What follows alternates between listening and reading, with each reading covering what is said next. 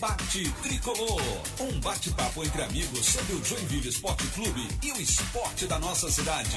Boa noite, boa noite para você que está aqui no YouTube do Sojec. A partir de agora, o Debate Tricolor está no ar. Estamos aqui com uma bancada completa aqui, né? um time de grandes comentaristas para entrevistar Vinícius Eutrópio, nosso professor, treinador do Joinville Esporte Clube. Israel, boa noite. Fala, Israel. Boa noite, Rodrigo. Boa noite, Guilherme, Ian Pedro, Rafael Flores e ao nosso convidado, o professor Vinícius Eutrópio. A gente agradece né, o convite. Vamos conversar bastante com o professor aí para detalhar tudo o que está acontecendo nesse momento é, de tantas informações, um turbilhão de informações dentro do clube. É, eu li hoje uma matéria muito legal da jornalista Drique Varini aqui no ND, bom, uns relatos muito bacanas mesmo do Vinícius Eutrópio. É muito legal, quem não leu ainda tem que ler e a gente vai conseguir conversar com o Vinícius aqui nessa noite. Então, muito obrigado por aceitar o convite de conversar conosco. Boa noite a todos. É isso aí. Guilherme Luiz está por aqui também. Boa noite. Sim, boa noite, Rodrigo, boa noite, Israel, Rafael, Ian Pedro e boa noite especial ao professor Vinícius Eutrópio. Boa noite a você que nos ouve, que nos assiste.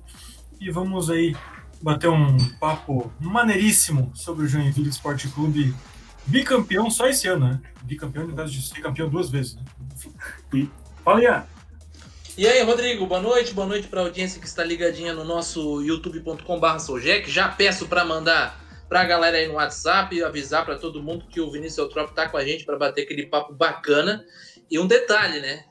sempre falam professor Vinícius, ou professor que é o técnico de futebol, Vinícius pode sim se chamar de professor, ele é professor mesmo, dá aula lá nos cursos da CBF, então é o professor Vinícius Eutrópio, obrigado pelo convite já de antemão, agradecendo, a gente vai bater um papo aí, uma horinha, para a gente conversar muito sobre futebol e tentar espairecer um pouco, né, porque o clima tá pesado em Joinville, no Brasil, para a gente falar um pouquinho sobre, sobre futebol e quem sabe, pelo menos por uma hora, é, esquecer um pouquinho o que está acontecendo no, no, Brasil e no mundo, que está bem difícil. É isso aí. Ele voltou, ele que só vem para entrevistar treinador do Joinville Esporte Clube. Rafael Flores, boa noite. É, boa noite, Rodrigo. Boa noite, Israel, Ian, Guilherme. Boa noite, Vinícius. E tá todo mundo agradecendo o convite. Eu vou agradecer a presença do Vinícius. Muito agradecido, Vinícius, pela, pelo, por ter aceito o convite e pela presença aqui. E, pessoal, é bem bacana estar de novo aqui com vocês e com, com a nossa audiência que nos acompanha aí no YouTube. É isso aí, Rafael Flores que está voltando. E dá uma boa noite especial aqui para o Vinícius Eutrópio, nosso treinador do Jack. Boa noite, Vinícius. Obrigado pelo, pela presença aqui. Seja bem-vindo ao Debate Tricolor. Bom, eu que agradeço. É, boa noite a todos vocês. Da, vamos colocar assim da mesa, né? É, aos ouvintes do Debate Tricolor. Um abraço especial à nossa torcida, claro. E agradecer o convite e tenho certeza que vai ser um papo muito bom com todos vocês. Isso aí, deixa seu like, ativa né, as notificações e vou, vou já dar um, um spoiler. Quando esse canal chegar a 500 inscritos, a gente vai sortear uma camisa do Jack. Hoje a gente está em 402, 403. Então o objetivo é chegar em 500. A gente já tem essa camisa aí acertada. Quando chegar em 500, a gente sorteia uma camisa. Então vai lá, se inscreve e tal, sorteio rápido. Tá, gente? Esse programa estará disponível também no nosso podcast a partir de amanhã. Tá? Perguntei, falhou, mas esse vai. Vinícius, eu sempre faço essa pergunta para todo treinador de que a gente entrevista aqui. É, como é que foi para você como é que veio a ideia, não, vou ser treinador de futebol? A gente sabe que você é um jogador, jogou no Figueirense, né, jogou em outros clubes, uma carreira de relativo sucesso aí como jogador, mas como veio a, a ideia de ser treinador de futebol? Surgiu ou você já tinha esse sonho antes quando era jogador? Fala um pouquinho pra gente. Tá. É, quando eu parei de jogar, eu recebi a, o convite de ser auxiliar técnico do Arthur Neto, que já passou por aqui algumas vezes, no Náutico. E depois disso ele foi para o Atlético Paranaense, me levou como auxiliar técnico. E no Atlético Paranaense, aquela potência, uma estrutura fantástica. Eu fiquei seis anos, depois fiquei mais três no, no, no Fluminense, mas sempre me preparando com cursos, é, me formei em educação física, passei por todas as funções. Mas depois de experimentar todas as funções todas, né, de coordenação, de, de, de auxiliar, eu realmente que eu vi que o que eu gostava era o trabalho de campo, né? Então, depois de nove anos, eu abandonei uma, uma segunda proposta do Fluminense de renovar por mais três anos como coordenador técnico.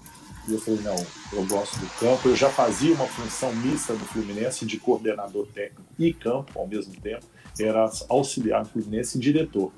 E aquilo que eu me apaixonei, eu falei, eu quero ser treinador para fazer uma coisa simples, ajudar os jogadores. A conquista ela vem naturalmente. Eu quero ajudar os jogadores a desenvolver a performance, a melhorar a qualidade técnica, aquilo que eles têm deficiência e inclusive também atuar fora de campo com vida social deles. Então foi isso que me seduziu e isso que me fez ser treinador. E a Pedro?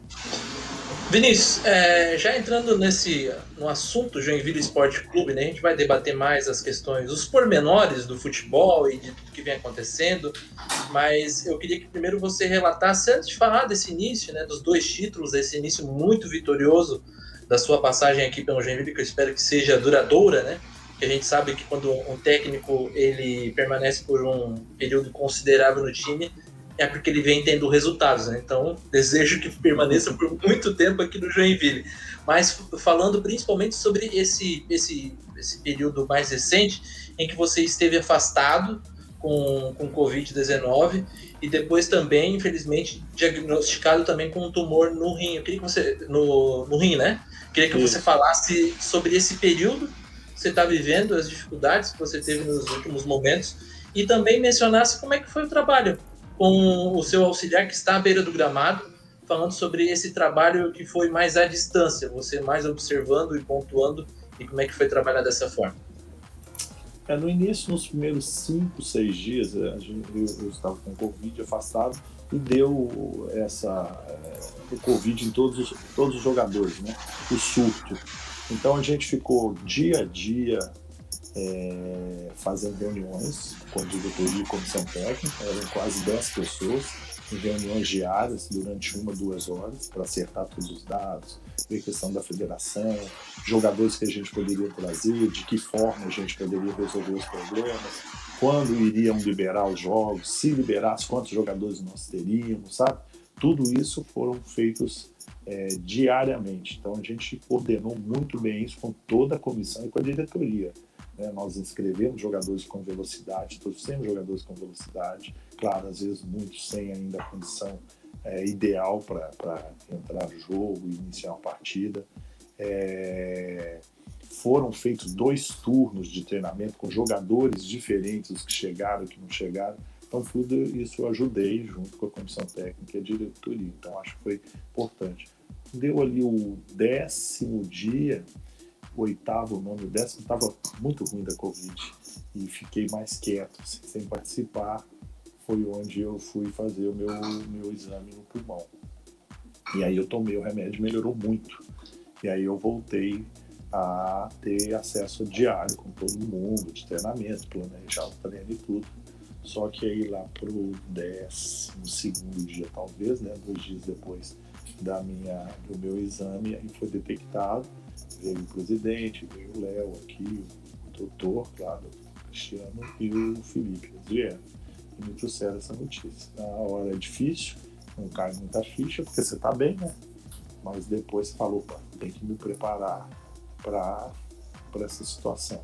Então eu fui recuperando paralelo ao Covid, fui recuperando, o remédio deu muito resultado, fui recuperando, já estava ficando melhor, mas ainda tinha que ficar isolado.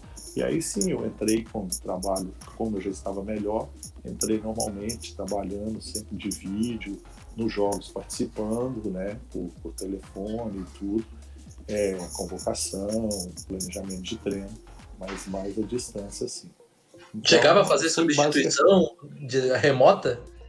Também, também. Não, a gente sempre conversa, a gente por exemplo, eu e o Felipe, a gente conversa duas ou três horas antes do jogo, a gente, isso é independente de estar pessoal ou não, né? O que, pode acontecer no jogo, qual a situação do jogo, se precisar de trabalhar mais ofensivamente, no ofensivo, se esse jogador não estiver rendendo, a gente faz todo o mapeamento dentro da nossa estratégia. Ah, se o adversário estiver levando vantagem aqui, em cima daqui a gente já sabe que é característico, de que forma a gente vai resolver, se é com substituição, se é com alguma parte estratégica, né?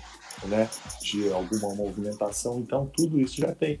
E no jogo fica mais fácil, né? Você faz pontual, no intervalo eu bati um papo com ele, mas assim, é importante dizer que não foi só o Felipe, né? É, o Felipe foi fundamental, mas teve a ajuda de toda a comissão, sabe? O pessoal pegou muito legal, muito firme, assim, todos os preparadores. Ali no, no é, é impressionante como eles gostam muito do clube, amam o clube, são torcedores mesmo, são funcionários, né? E a diretoria agilizando todos os outros processos de logística e também das contratações. Então foi isso, e aí a questão da, realmente da notícia é, já está aí, né? Tem que preparar para a vida, não tem jeito não. Ter o problema, vou encarar de frente. Eu parti do 15 dia, talvez, eu comecei a fazer vários exames, né? Para ver se detectava outras coisas. Graças a Deus não detectou mais nada, fígado, nada. Então, realmente, foi feito é, reuniões com os outros médicos, eles apontaram que a solução é a retirada e bola para frente. Agora é me preparar bem, né? O pulmão aí tá 100% respiração para entrar na faca. Vai, Israel. Vamos lá, Vinícius. Eu gostaria de voltar um pouco na, na, na é, no teu convite que tu, que acabou aceitando para treinar o Joinville, como foi, né? Dê detalhes dessa, dessa negociação e principalmente na escolha do, do Felipe Sampaio como teu auxiliar. Você trabalhou com ele na Chapecoense, ele era analista de desempenho na Chapecoense, me corrija se estiver errado, mas acredito que essa era a função dele na Chape. E você construiu uma relação com ele de tantos que fez né, esse convite para ele sair da, da função de analista de desempenho e ir mais para dentro do campo, né, para ser o auxiliar técnico. É, qual é a tua relação com o Felipe? Né? O que, que você pode falar desse profissional? E né, de você falar um pouco como foi essa negociação, né, para tu montar essa equipe técnica, porque acho que é aí que que está um pouco da dessa engrenagem do Joinville que está indo muito bem e fez com que você não aceitasse aquele convite, uma proposta, né, que você recebeu é, recentemente, né, de outro clube. É, mas essa engrenagem, essa possibilidade de você trazer pessoas da tua confiança, deram esse aval, né, para tu ter essa liberdade de ficar no Joinville. É, é verdade. Na verdade, eu conheço o Coracini, né, que nós jogamos juntos, jogou aqui, tem uma relação muito boa com todos os diretores. E o Coracini me ligou e falou: Vinícius, porra, tem um pessoal que assumiu é, o Joinville muito legal, cara. Os caras são muito do bem, tem um planejamento legal. Gostaria que você conhecesse. Você tem interesse? Eu falei: tudo que é bom eu quero conhecer.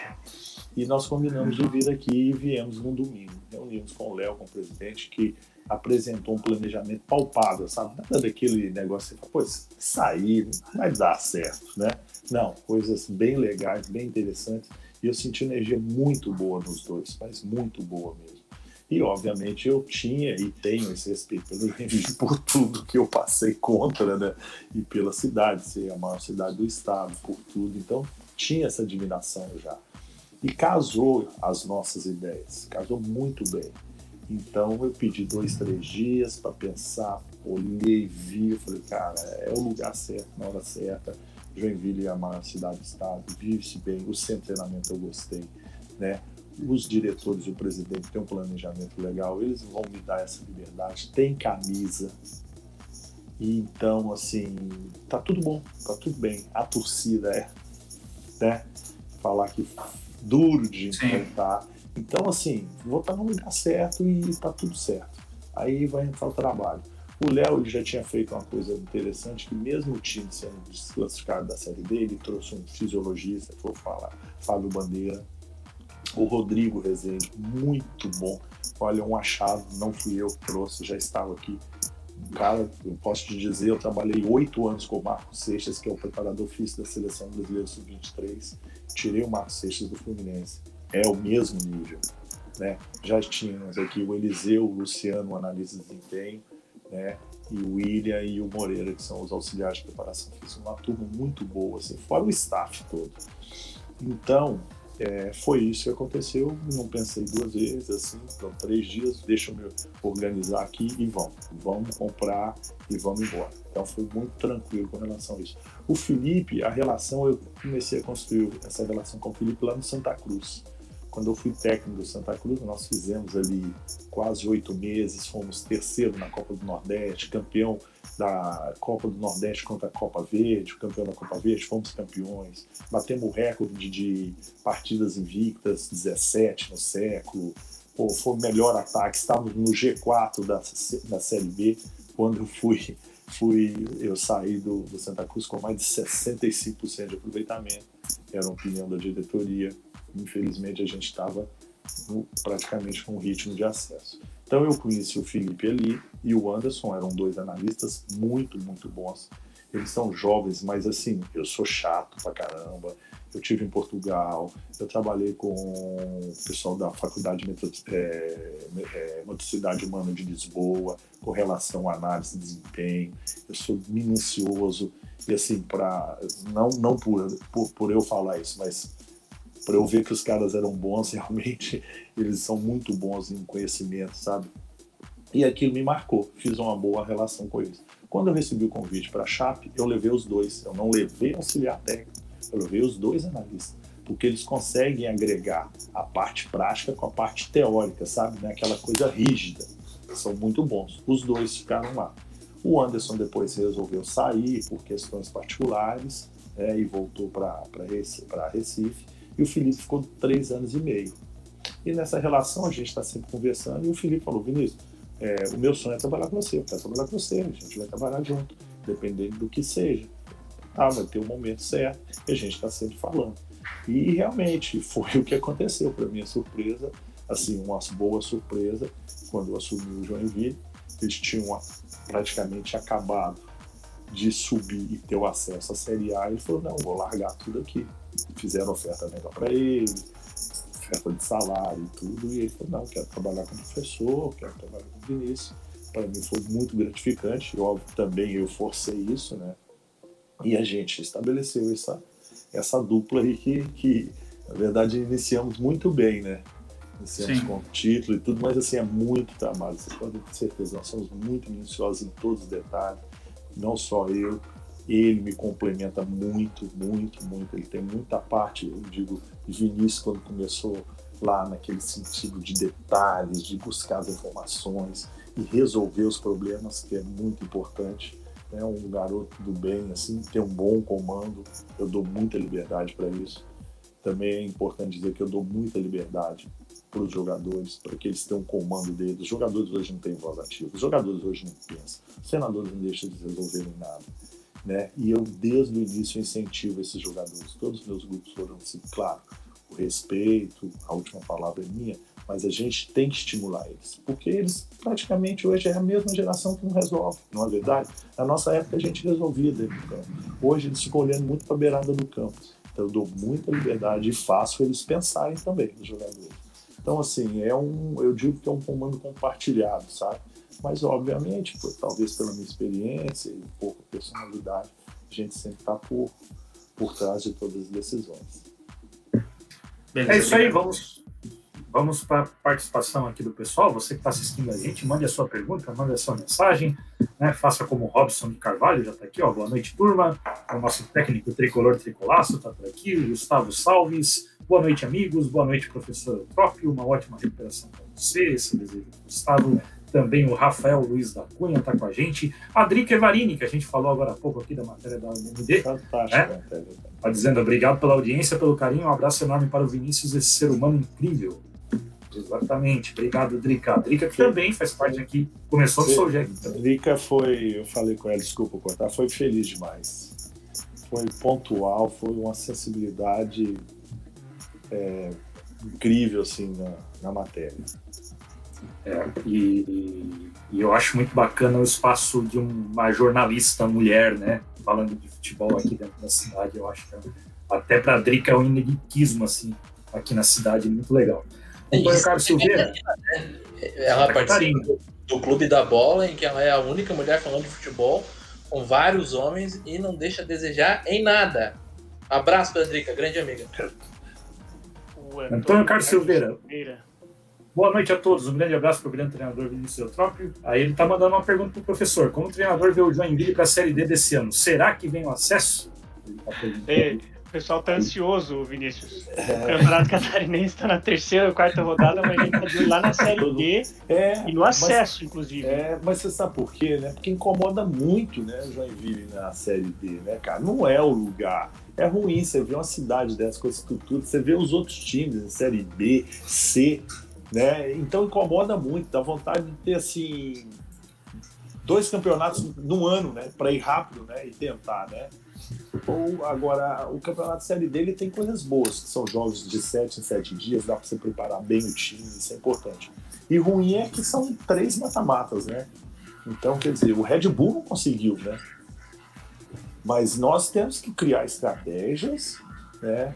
Já foi provado nas finais, com pênalti tudo, mas nós temos que criar estratégia para saber passar por isso. O time que está sendo montado, é, ele vem no, numa montagem crescente, saíram cinco, seis jogadores da Série D, né, nós usamos ali o Volpe, alguns outros jogadores que não vinham jogando deram resposta, a gente está incorporando com os outros aqui para o Catarinense, né, e eu tenho certeza, temos agora, foi apresentado o Ian Rolim, que é um jogador acima da média, né? O Jack insistiu, investiu nele em termos de recuperação física, porque realmente o jogador praticamente estava acertado com o Santos depois da Chapecoense. Seria hoje titular do Santos tranquilamente. Então a gente está trazendo outros jogadores também para repor. Infelizmente o Zé, o Zé Antônio teve que sair por questões particulares, família, né? Teve falecimento da família, uma série de coisas ali, mas a gente está trazendo jogadores com perfil que o Léo fez uma, um apanhado muito bom, que são perfil daqueles times que subiram para a Série B. Né? Então, alguns detalhes, média de 27 anos, capitão qual posição que era, quantos gols foram feitos de bola parada, de que forma foi feito. A gente está traçando muito e seguindo a risca esse perfil para a Série B. Então, a gente está se preparando muito bem. Né? E se é casado que... ou não? Tem que casado, solteiro? Tudo isso, se é da região, se são jogadores conta mais também, da região. Conta. Ah, conta. Foi citado pelo próprio Léo, né, na, na coletiva, uhum, né? Conta. E a gente tá, porque não, é isso que eu tô falando, não, são coisas palpáveis, sabe? Não são. Pô, a gente vê cada estudo aí que tem nada a ver, cara. Então, esses são palpáveis e a gente está tentando seguir, porque é um perfil dos times que conseguiram acesso, né? Então vamos seguir um pouco, trilhar esse caminho e, claro, dentro da característica da região aqui também e do próprio clube. Isso aí, mais alguns comentários aqui. O Robson, que já participou com a gente, estava comentando ali do Felipe Sampaio, a opinião dele também, o Felipe é muito bom, e dizendo também que gosta daquela resenha no vestiário, que ele assiste ali no YouTube, ali nos vídeos embassadores, e mandando também força na recuperação. E a conta do EJ provavelmente é o Charles Fischer. Né? É o Charles, é o presidente. Mandando um abraço um salve para o nosso fazer a história no Jack. Um salve para o Charles. Ele já esteve aqui e estará aqui de novo num momento melhor. Assim. Ele veio aqui quando deu o surto de Covid. fez uma edição especial com ele. Nós vamos fazer um bate-papo mais descontraído aqui com, com o Charles também. E o Paulo Anicastro também, mandando boa noite para todo mundo. Guilherme Luiz, tua vez de fazer isso. Sim. Vinícius Eutrópio, é, tenho primeiramente uma autocrítica para fazer aqui. Eu acho que nunca um torcedor criticou tanto um treinador quando anunciaram o teu nome, mas eu já explico por que e já emendo a pergunta. Eita, Vinícius olha só. Fica de olho nele, Vinícius, por favor. É, rapaz, é perigoso. Ao mesmo tempo, já falei que eu tava eutropizado no Twitter. Aí já, já tô tentando me recuperar aqui. Vinícius, você veio, é, você veio lá do, do, do Bolívar, da Bolívia, né? E lá uhum. você fez uma, uma, uma, boa campanha. Mas uhum. aí você chegou de novo né, no Brasil, você foi para o Guarani, para o Figueirense, uhum. e suas campanhas lá não foram tão boas. É, uhum. Aqui consta que você não teve nenhuma vitória lá. Não sei se é isso mesmo, mas talvez competição oficial, enfim. É, aí. Show. E aí a gente, a gente, a gente pega assim, ó, é, o Vinícius Eutrópio, que né, ele sai de, de dois times assim com campanhas ruins, né? E aí ele chega no Joinville e consegue dois títulos seguidos, né? Ele, ou seja, ele disputa dois títulos e consegue os dois. O cara tá invicto no, no Joinville Sport Clube, né? O cara conquista tudo. Quero te perguntar como é que foi a sensação, assim, é, é, se você já esperava essa, essa recuperação até mesmo na carreira, como é que foi a sensação dos títulos? É óbvio, né, que se você perguntar para o torcedor assim se ele prefere é, ir bem no Catarinense e conseguir o acesso à Série D do que esses dois títulos, ele vai querer, né, pela expressividade dos títulos. Agora, é muito bom ganhar um título, e assim, né, como foi, por exemplo, com a Chapecoense, que é um grande time, a gente foi lá e ganhou os caras. Então, assim, como é que foi essa, essa superação na sua carreira, por dizer assim, né? É normal, porque eu sempre digo que as pessoas não têm obrigação de saber tudo, são muitos treinadores e muita informação, né? Então, a partir do. Veja só, todos os anos eu consigo o objetivo, por isso que eu fico tranquilo com relação a isso. Quando eu me tornei treinador, eu comecei em 2009 no Ituano. O Ituano era um time que não tinha série. Então, qual era o principal objetivo do Ituano? Não cair no Campeonato Paulista. E eu saí do Ituano em oitavo lugar, recebendo um convite do Parreira para voltar para o Fluminense. E aí, em 2010, eu fui para o Grêmio Prudente. O Grêmio Prudente era um time que era o Barueri e foi brigado com a prefeitura e foi para Prudente. Qual era o principal objetivo do Grêmio Prudente? Não cair. Ali tinha Marcos Assunção, João Vitor, Paulão, uma turma boa que foi montada em 13 dias 20 jogadores, e nós ficamos em terceiro no Campeonato Paulista. Veio 2011, 12, eu fui para o Estoril, em Portugal, conseguimos o acesso, como campeão da Copa Centenária e tudo. Veio 2012, depois ainda de Portugal, eu peguei o de Caxias, que era o último lugar na Série C, último lugar com cinco derrotas consecutivas, bati o recorde do clube. Quando eu falo bati, né, todo time. Com seis vitórias consecutivas, de último classificamos em primeiro na Série C na nossa chave e saímos na semifinal. Veio 2013, eu peguei o Figueirense em 14, subimos com acesso. Veio 2014, eu fui campeão pelo Figueirense, com 90% dos jogadores saíram, só ficou o Volpe e nós fomos campeões depois de seis anos. Veio 2015, recebi o convite da Chapecoense, consegui mudar todo o conceito que vinha dando certo já na Chapecoense, trazendo 20 jogadores da Série A. Camilo, Kleber Santana, aquele time que ficou 25 rodadas em oitavo. Veio 2016, eu voltei para o Figueirense e saí em décimo segundo, deixando o time também na terceira fase do campeonato é, da Copa do Brasil, com também um recorde de 14 a 15 partidas do Viga. Né? 2017, fui para o Santa Cruz, já fomos campeão dessa Copa, que é o campeão da Copa Verde contra o campeão da Copa Nordeste, terceiro na Copa do Nordeste e estávamos no G4.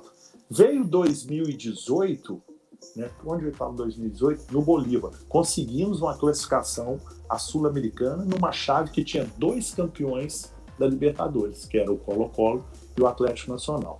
Né? Veio 2019, fui para o Guarani. O Guarani tinha uma confusão política impressionante, já tinha passado vários treinadores. Nos últimos anos, todos os treinadores não ficam mais que dois meses, então foram todos grandes treinadores já passaram mais de 10, 15 que não duram dois, três meses. Eu fiquei só seis jogos, tive uma vitória, acho que foi 3 a 0 contra o Vitória, e nós saímos. Só que o time com o quarto ataque mais positivo, que mais finalizava dentro da área da competição. Saí do Guarani, fui para Figueirense. Figueirense é legal a gente explicar, porque foi uma pandemia. É como se estivesse na pandemia. Como você vai montar um time uma pandemia. Você não monta. Então, quando eu cheguei no Figueirense, na segunda semana houve greve. Eu fiquei 40 dias lá sem dar treino. Então, meu forte, ou de todo mundo, era o treino. Eu, eu treinei um time de vaga, só no domingo. Então, meu grande legado no Figueirense foi não deixar ter o segundo WO. Entende? Eu não tinha treino, eu não tinha jogador, tinha briga de diretoria com jogador, inclusive com revólver, com uma série de coisas. Eu podia ter ido embora, porque eu joguei tudo no Figueirense. Falei, não, eu vou ficar aqui eu vou ficar e vou fazer alguma coisa pelo clube. Então teve um dia eu reuni os jogadores, que já estava quase na beira, faltavam dois dias para o segundo WO. Eu reuni todos os jogadores e falei, olha, eu ia embora hoje, porque eu não dou treino, faço nada mesmo. O que, que eu vou fazer aqui? Né? pondo meu nome em jogo. É, mas só que eu vou fazer diferente. Treine amanhã, eu vou abrir todos os portões para torcida, eu vou abrir todos os portões para a imprensa, que era tudo proibido. Eu sei que vai sa sair nas minhas costas, e vocês treinem e a gente vai jogar é a única forma de protesto melhor.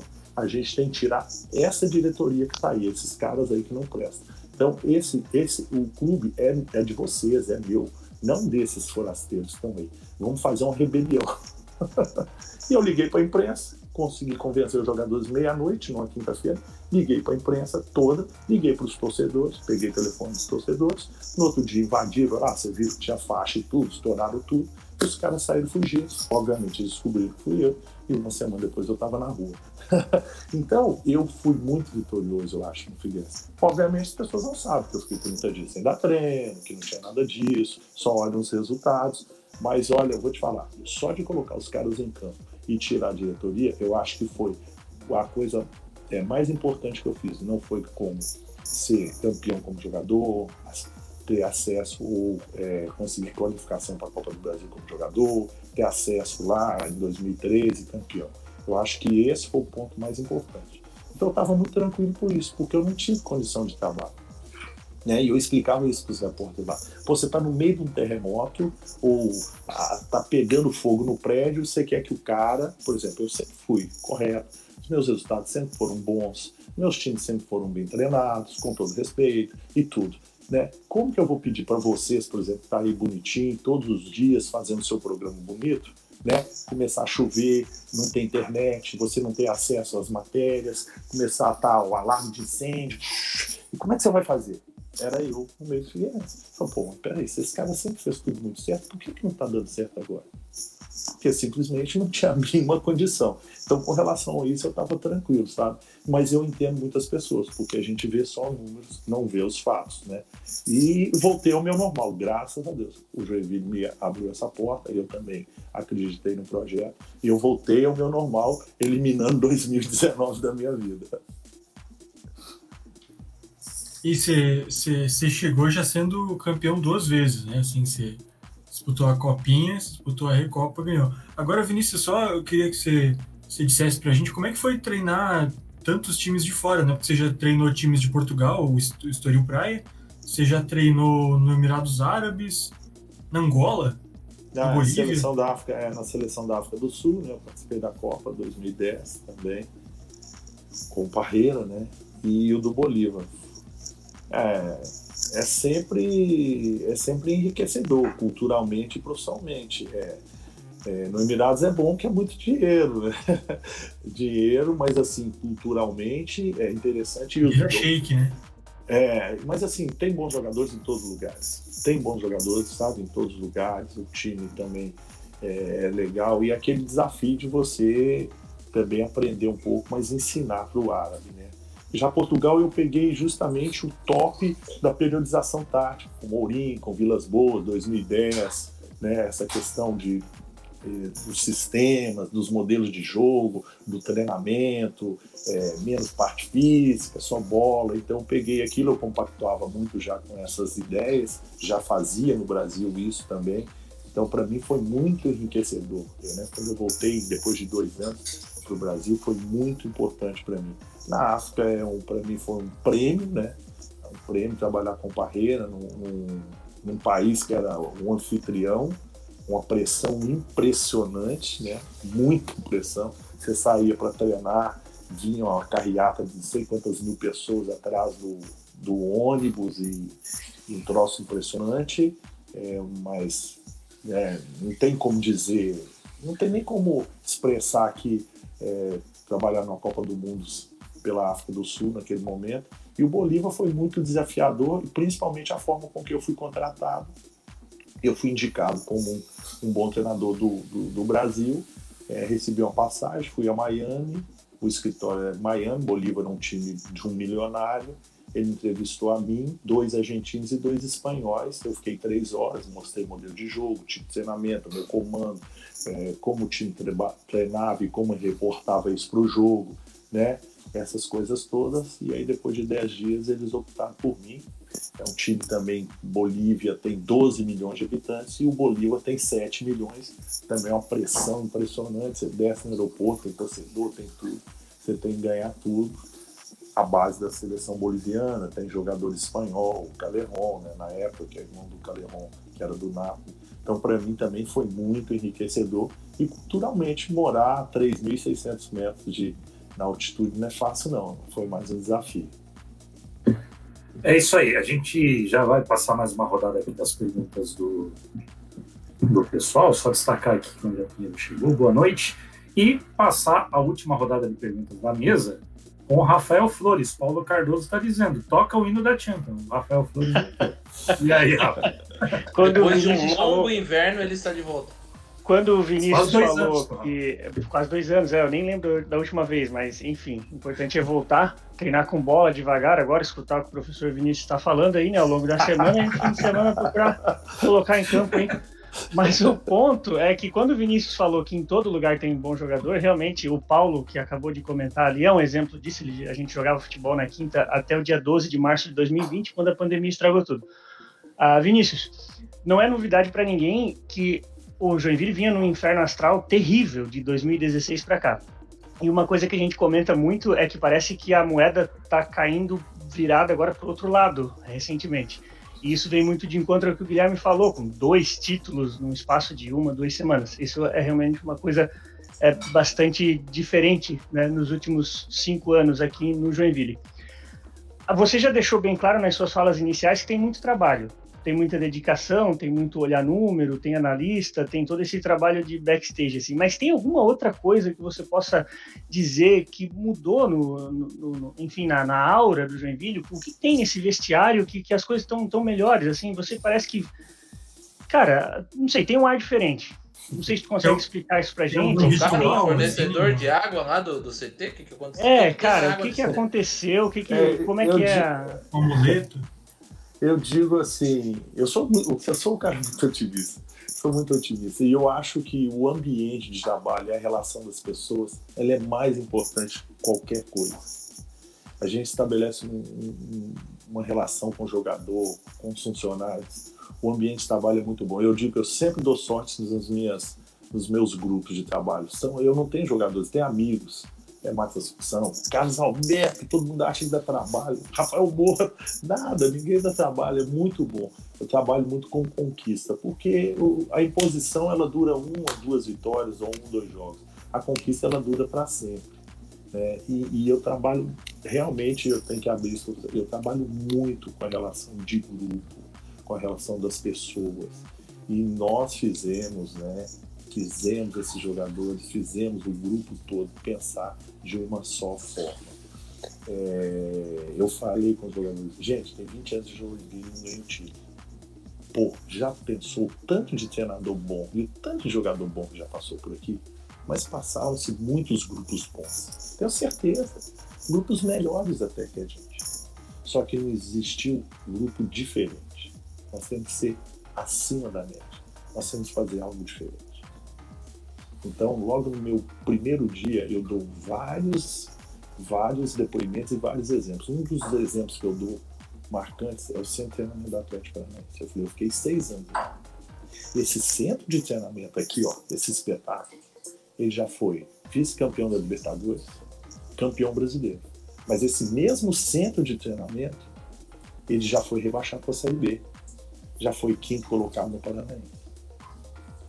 O centro de treinamento é o mesmo. Então, o que, que muda? O que, que muda? Mudam as pessoas. Então, nós temos que fazer o Joinville. O Joinville continua mesmo. Nós temos que fazer diferente. Então, é muito legal, muito aberto, assim, sabe? E é, treino, eu, eu, tenho que falar isso, é treino bom todo dia, o jogador sai alegre todo dia. Nós estamos treinando com 30 e poucos jogadores. Ontem nós fizemos, ficamos até escurecer a gente fala G2, G3, é aquele grupo que treina menos, né? Que joga menos, vai pro banco. Precisa ver ontem. Nós treinamos ontem e aí eu dei mais atenção para esse grupo deixei o Felipe como principal. Né, porque eu acho primordial nesse momento eu ficar perto dos outros que chegaram ou que não estão jogando. Nós tivemos que estender o treino por mais 15, 20 minutos, porque estava bom demais. Os caras não queriam parar. Então acho que esse astral, depois que você tem essa conquista, e eles colocaram no automático, sabe? Treinar muito, com alegria e tudo, e serem companheiros, a coisa vai andar. Eu acho que é uma energia mesmo.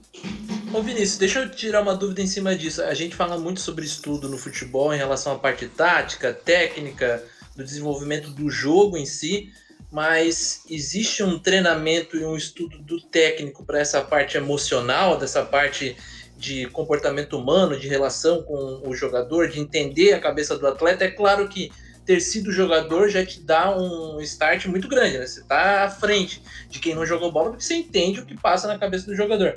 Mas como que o, o você que preza muito pelo estudo consegue ver essa parte também mais psicológica? Há um estudo, livros de referência, é, pessoas de referência que você coloca ali para melhorar essa parte também? Ah, eu uso tudo que é possível. Eu tenho, tenho uma coach também mas eu, eu uso tudo que é possível, tudo relacionado à, à vida, ao cotidiano. Primeira coisa, o treinador não pode ser um personagem. O treinador ele tem que ser justo. O seu comanda os seus comandados eles gostam de uma pessoa justa. Então, quando surgiu aquele negócio lá do Tiaguinho, do celular, né, que foi tudo muito natural, é, e a gente pergunta, e eu falo para os jogadores, e eu falo já desde o primeiro dia.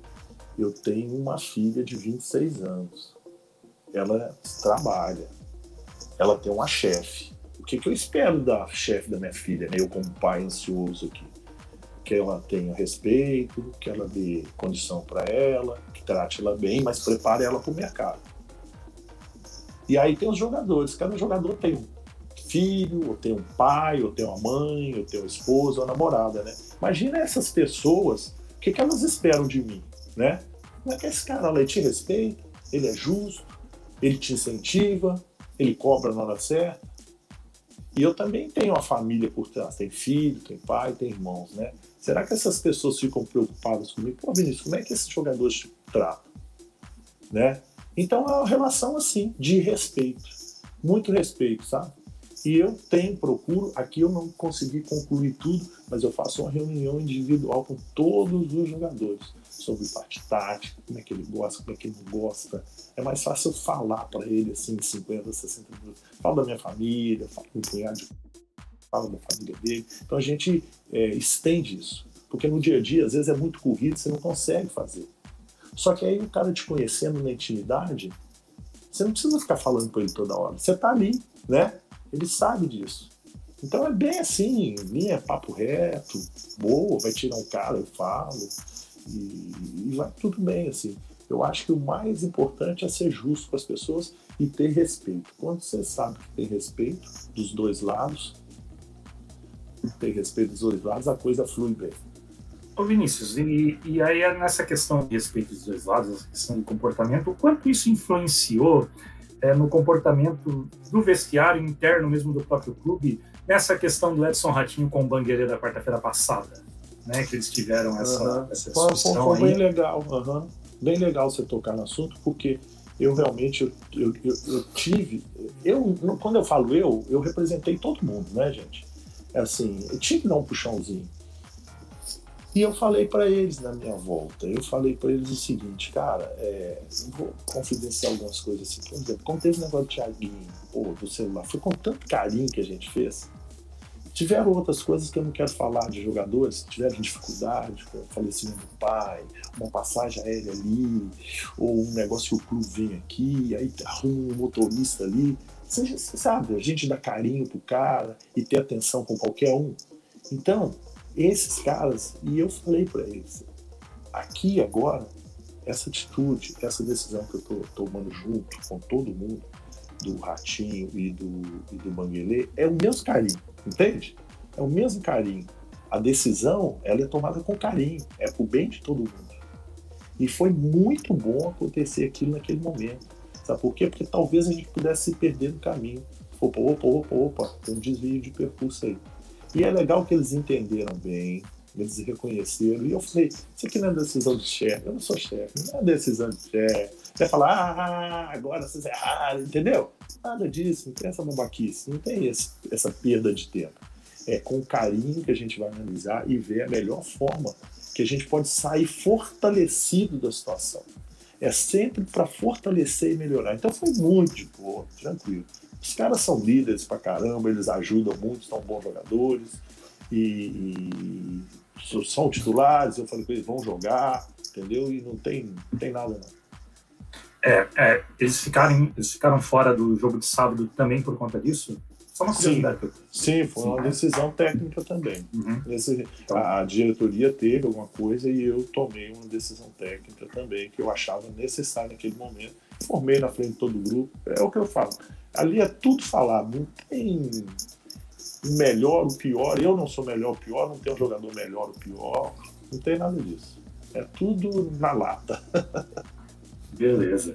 Vamos para vamos os comentários do pessoal, que tem bastante pergunta aqui. Agora a gente vai falar de parte tática, coisa que a gente gosta de falar.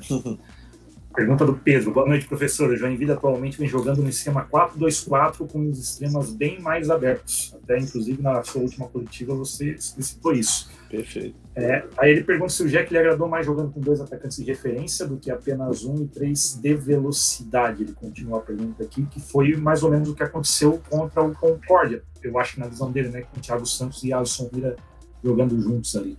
Tá, mas eu só não entendi se ele ganha mais, eu não entendi só o.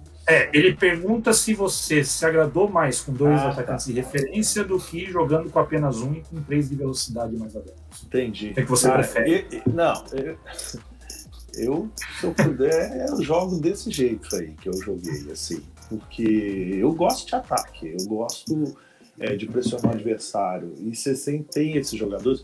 A grande, a o grande desafio de sempre jogar com dois jogadores de referência é justamente eles ficarem muito fixos, né? E fazer uma facilidade de marcação do adversário. Como a gente sabia que o, que o, que o Concórdia joga muito de marcação individual né, ainda, é, nós criamos alguns gatilhos assim. é, pode ver que nós abrimos bem o Thiago para um lado, bem o Alisson para outro, para dificultar também para eles. E houve muita troca, mesmo dos extremos, mesmo com os dois mais fixos, houve muita troca dos extremos com os dois que são fixos, né? Então o Thiago às vezes cruzando, é, e eu gostei muito, eu gostei porque houve variação. Esse jogo aí nós perdemos muitas oportunidades, eu fiquei triste que a gente podia ter ganho facilidade, a bola tirada na linha, bola na trave, mas o que, o que me deixou mais feliz é assim, que o time não vinha construindo tanto, né, tantas oportunidades como construiu nesse jogo. E é, e é interessante sim. Eu não digo que ele é um esquema que eu vou falar, ah, vamos jogar dentro, fora, contra qualquer um desse jeito. A gente tem que melhorar muita coisa. Mas é um esquema que. um modelo que agradou bastante. Me agradou bastante. Sobre parte de resultado, o André Pinheiro pergunta aqui se o Joinville via, dire- o Joinville via diretoria, ele afirmou que o objetivo é ficar pelo menos em quarto no Campeonato Catarinense. Pergunta se você acredita que isso é possível e se na Série D subir é obrigação ou não. né? Posso, ô, ô, Rodrigo, antes de, a- Hum. antes de a gente ir para esse assunto de, de série Ah, de obrigação, é, que é possível, só eu acho que o Israel também tem dúvidas sobre essa, essa questão mais tática e tal. E eu acho que tu pode começar isso. E depois eu também tenho uma perguntinha só pra gente Tá. matar esse assunto e ir pro outro pra ficar divididinho. Pode. Obrigado, Ian. Vinícius, é, a gente, eu pelo menos, né, digo por mim assim, né, que eu sou um cara novo ainda, assisto futebol, mas a parte tática ainda é, não entendo muito, que não tem essa, né, a, o entendimento do esquema tático e opções.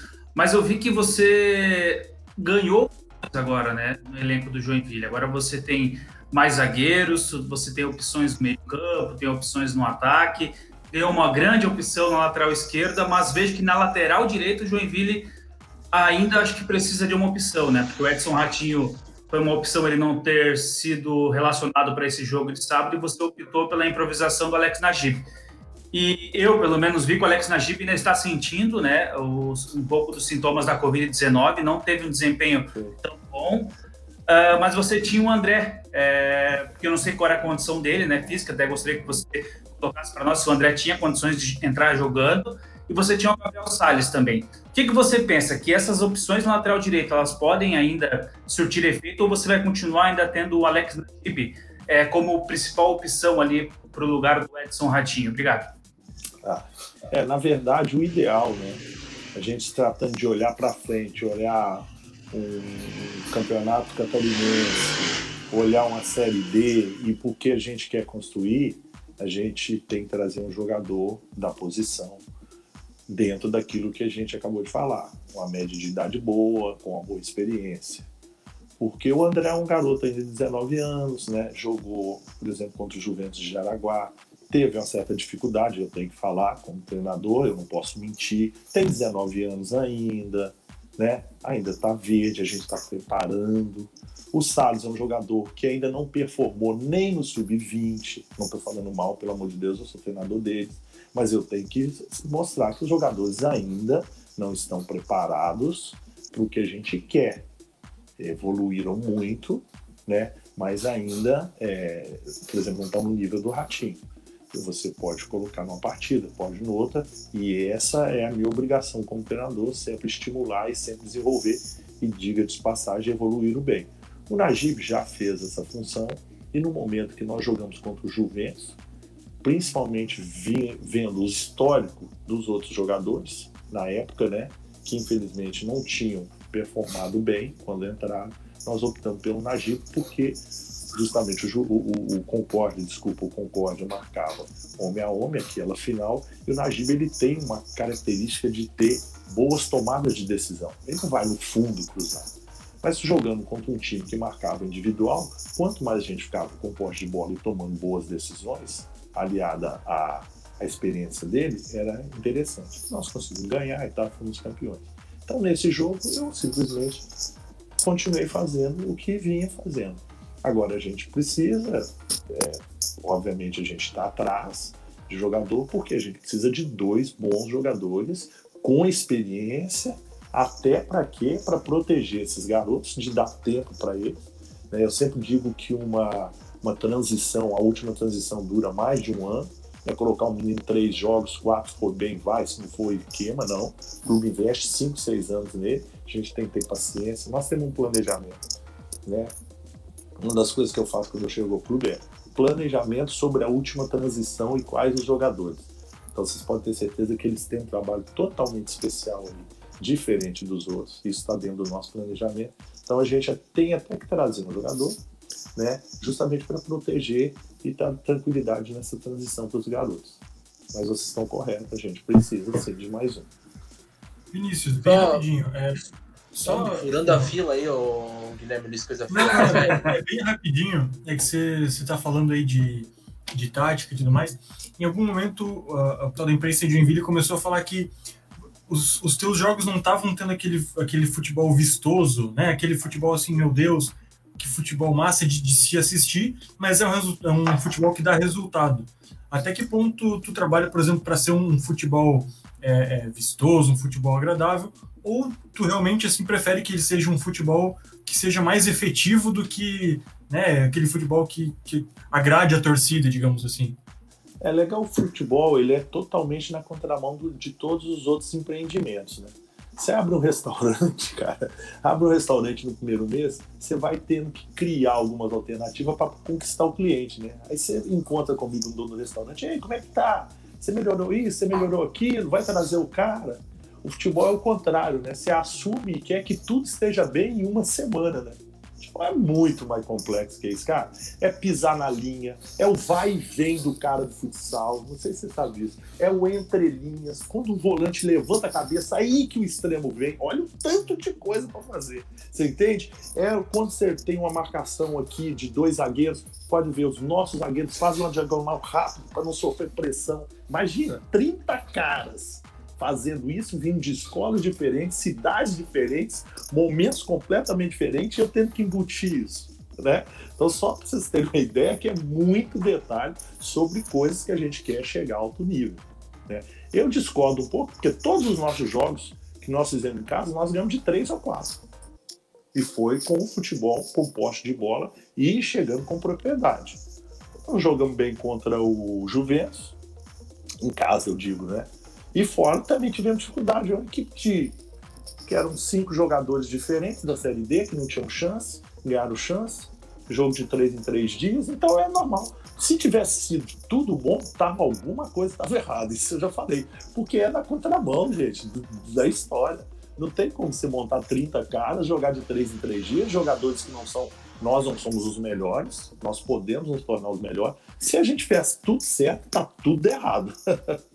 Então, é o processo, é o aprendizado jogo a jogo. Acabava o jogo, a gente analisava, conversava com o jogador. O que nós erramos? Estamos com dificuldade fora de casa pra caramba para segurar a bola, com a minha linha, última linha de quatro, os atacantes. Quanto o Marcelo Dias não conseguimos segurar, o que, que a gente vai fazer? Vamos treinar, vai fazer só que tinha três dias. E aí é o processo praticamente de aprendizado jogo a jogo.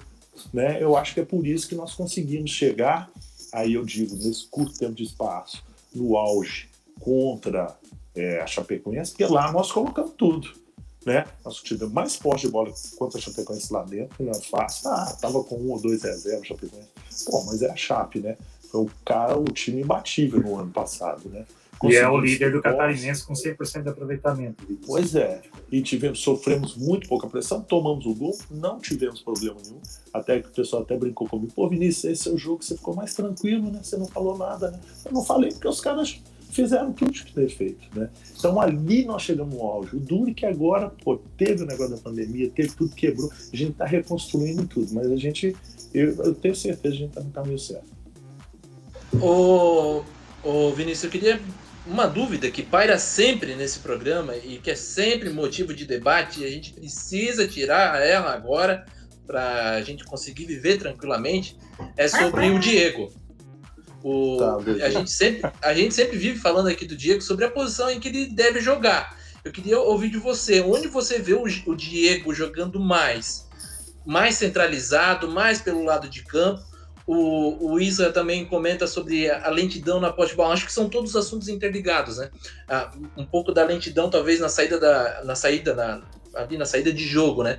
E ainda para jogar tudo nesse, nesse bolo, para você responder, sobre o Douglas Parker, o quanto a ausência dele está prejudicando o Joinville nesse momento, justamente pensando que ele é uma opção imediata ali nesse meio é. campo, para entrar no lugar do Diego quando ele não está muito bem, e, e talvez dar um, trazer ao Joinville um pouco mais de posse de bola, né?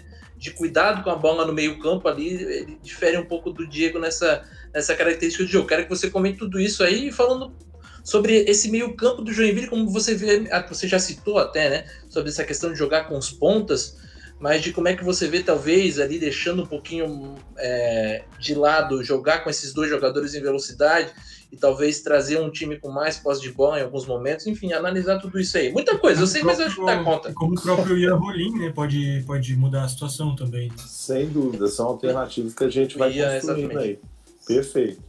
É, o Diego é um jogador de 21 anos que está em fase de construção, vai ter os altos e baixos, tem coisas muito boas, tem coisas, tem muita coisa para acertar ele, até brinquei com ele agora, já jogou bem no último jogo, hein, Diego?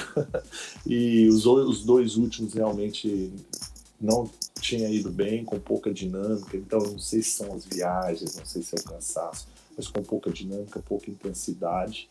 Esse jogo já, ele trabalhou por, dentro, por fora, né? Ele trabalhou com, com o pé contrário, com boa intensidade, criou várias alternativas, ele foi muito bem. E é um jogador que eu acho que é, não deve se prender a uma função, né?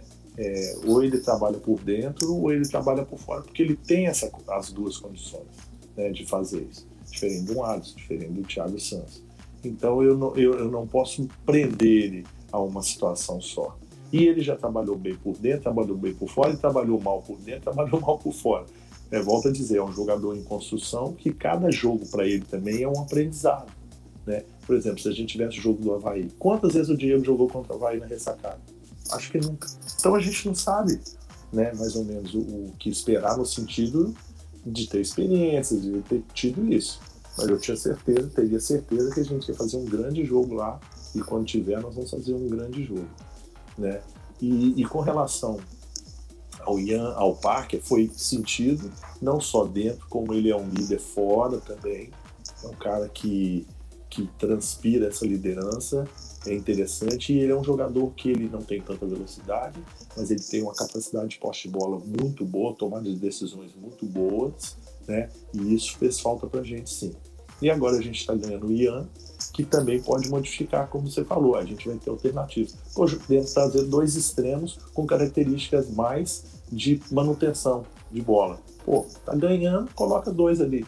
Ou, você quer saber? Tá ganhando, pode tirar até os dois atacantes, você pode colocar dois jogadores com manutenção de posse de bola na frente dos nossos dois volantes também. São bons jogadores, pode ser Ian, pode ser Parque, e aí a gente cria essa alternativa. Isso que é bom a gente ter.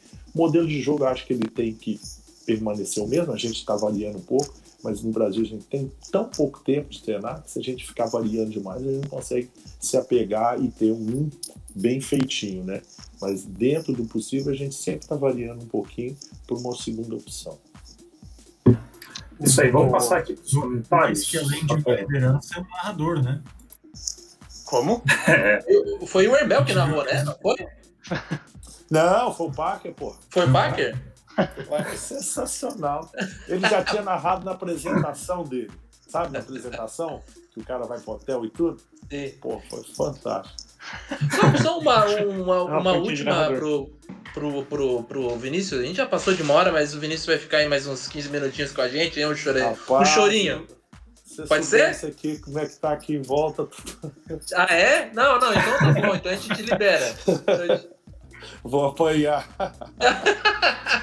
Tá certo. V- vamos numa- passar numa as perguntas. terça-feira, cara. Ó, Só, só É, vou passar os tá, comentários aqui. Isso, vamos. uma- umas coisinhas aqui. O Lenhag dizendo que está encantada com a visão do técnico Vinícius. O técnico é referência, mentor, psicólogo, cara que cobra, responsa do pai, tem o vestiário nas mãos. Muito bom. O André Pinheiro até já tinha destacado ali na, na questão que a gente falando de tática e o resultadista aqui preocupado em apenas subir, não importa como. Destacado, né? O Robson. O Robson estava aqui, eu acho que estava perguntando se o jogo do Jack contra a Bahia na quinta-feira, na verdade, Não. foi transferido para quarta-feira da semana que vem. Quinta-feira agora ela vai, vai jogar pela Copa do Brasil.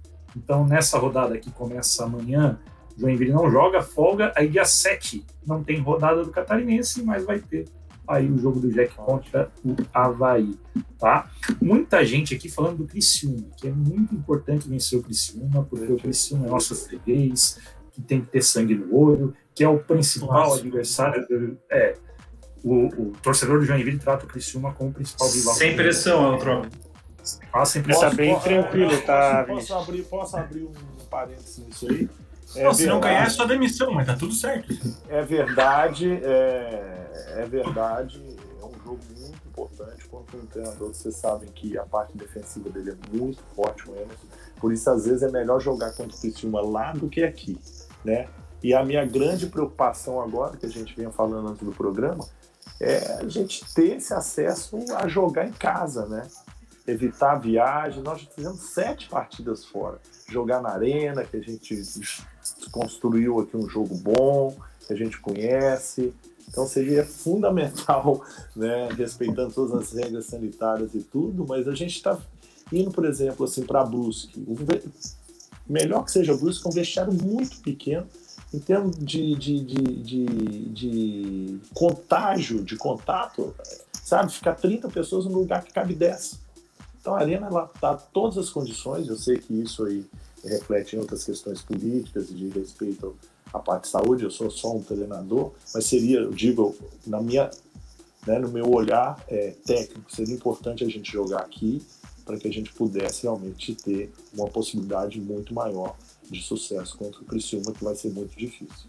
É, a gente Vinícius. até, te- a gente até teve perguntas nesse, nesse sentido aqui, ó. Sala do Kaizen, né?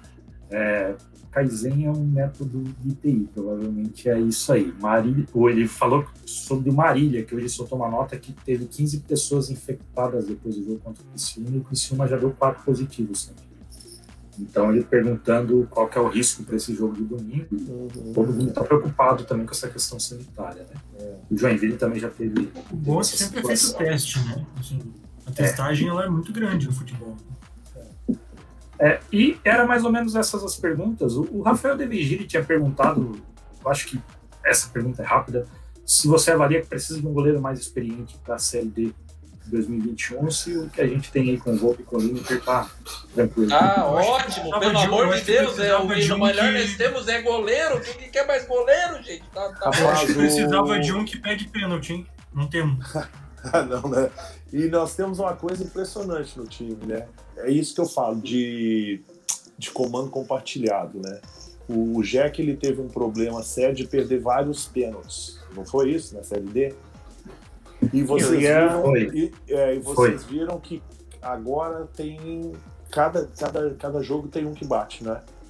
Sim. Não, e- e o aproveitamento, Nós temos privilégio, é. E, e sabe quem decidiu isso? Não fui eu, foram eles. Eu, pô, tá respondendo uma pergunta que eu gostaria de ter feito, Vinícius. Obrigado. Então, assim, a responsabilidade deles, cara. Se eles estão nisso, lá no jogo contra o Chapecoense, era a vez do, do Cássio, ele falou, não, eu quero bater. Não vou respeitar.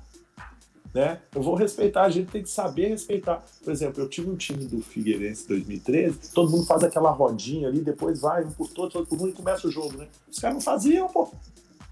Então, e daí? Qual o problema, né? Então a gente tem que respeitar a característica, é um comando compartilhado, acho que isso é muito importante. E falando do Volpe, eu sou suspeito de falar, porque eu já trabalhei com o Thiago, né? Quando eu cheguei no Figueirense, era o Neneco goleiro. No segundo jogo, eu coloquei o Thiago Volpe. Ele foi né, sensacional. É, a questão maior dos goleiros é o seguinte: nós temos quatro goleiros. Todos eles são jovens. 23, 23, 18, 18. Né? Se acontece alguma coisa com um, nós temos só goleiro de 17 e 18, entendeu? Ela é muito mais em termos de segurança do que não acreditar neles. Não, pelo contrário. Nós acreditamos muito. Só que a gente não pode dar sopa para azar nesse sentido. Né? Se pega um Covid ou há uma lesão, como ficou o, o Volpe aí 10 dias, a gente tem um link, cara. Porque os outros, a gente volta àquela questão de planejamento, a gente não pode exigir que um garoto de 17, 18 anos seja a nossa solução. Mas é mais a questão de segurança, porque de confiança e de bem servido, vocês estão com razão. Eu também compactuo com vocês, a gente está muito bem. Beleza, para finalizar a entrevista, a gente já passou um pouquinho do horário. Sempre quando o Rafael Flores está aqui, a gente tem um. Eu vou botar ele aqui. A gente tem um quadro que o Rafael Flores comanda aqui, que são perguntas É rápidas. muito que bate-bola é de frente com o Rafael, quase de frente com o Gabi. E vou passar É para o Rafael. então.